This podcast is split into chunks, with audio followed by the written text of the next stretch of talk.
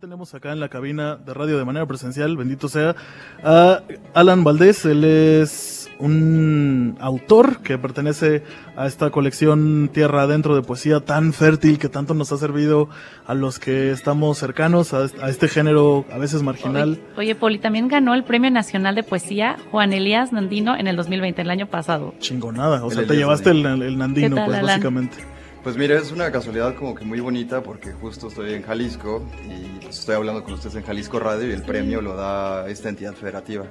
Ah, el poeta Elías Nandino era de Cocula. Desafortunadamente no la presentación por razones del COVID que ya todos conocemos se hizo virtual, pero me queda pendiente la visita a Cocula.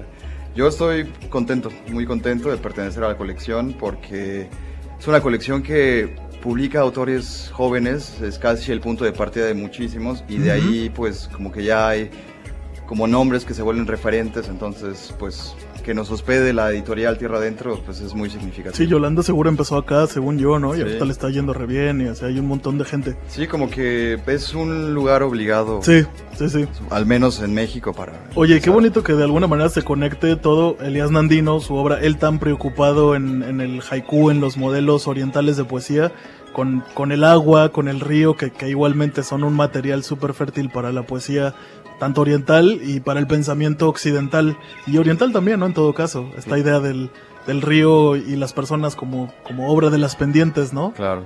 En el, al menos, o sea, por la imagen es como una coincidencia linda, pero por ejemplo, lo que le da título al texto es más bien un diálogo con, con la Grecia antigua. Esta frase muy trillada de Heráclito, pero pues, que al final me sirvió de nadie se baña dos veces en el, mismo, río, claro.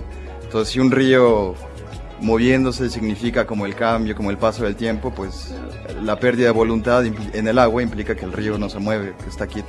Y Alan, ¿este libro está en forma como de cuento, de historia, o es solo como reflexiones, poesía? ¿Cómo está escrito este libro?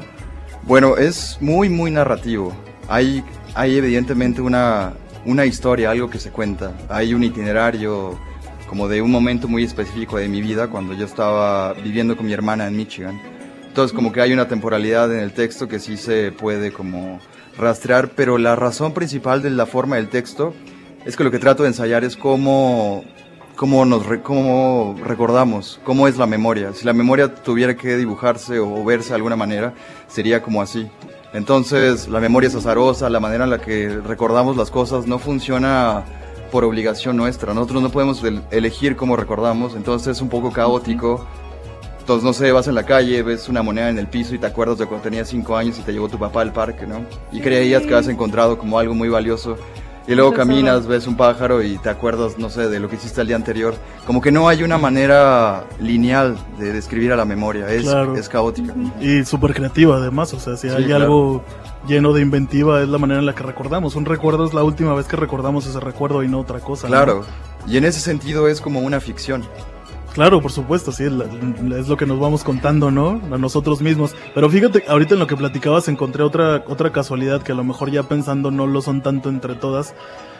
El río, en, tu caso, en tu caso específico de vida, el río como frontera también, o sea, ah, cruzaste un río y, esa, y, ese despliegue pues también implica ver, ver las cosas y relacionarte con el mundo de otra manera. Sí, sí, sí. Bueno, es como una cosa muy específica, yo soy de Chihuahua entonces, pues está el río, el río Bravo, el río Grande, depende de qué lado, por supuesto. de qué lado estés. Y claro, como que, o sea, hay, en mi libro hay ríos muy específicos, eh, los ríos de Chihuahua, el, río de la frontera, eh, los, ríos que vi en Michigan, como que todos son ríos específicos, pero también es un río metafórico, de que las cosas van hacia algún lugar, quién sabe cuál, pero van hacia algún lugar. Entonces, sí es como un símbolo importante en el texto. Alan, y por ejemplo, la gente que quiere este libro, ¿dónde lo puede encontrar? Pues tuve yo la fortuna de que Tierra Adentro se fusionó con el Fondo de Cultura Económica, entonces va a tener una distribución al menos en todas las librerías del Fondo de Cultura Económica, las librerías Educal y algunas otras, no sé, pienso en Gandhi, Péndulo. Si ustedes no lo saben, está justo enfrente de Jalisco Radio. Aquí pueden comprar el libro justito enfrente y pasar a saludarnos si están por aquí, ¿eh?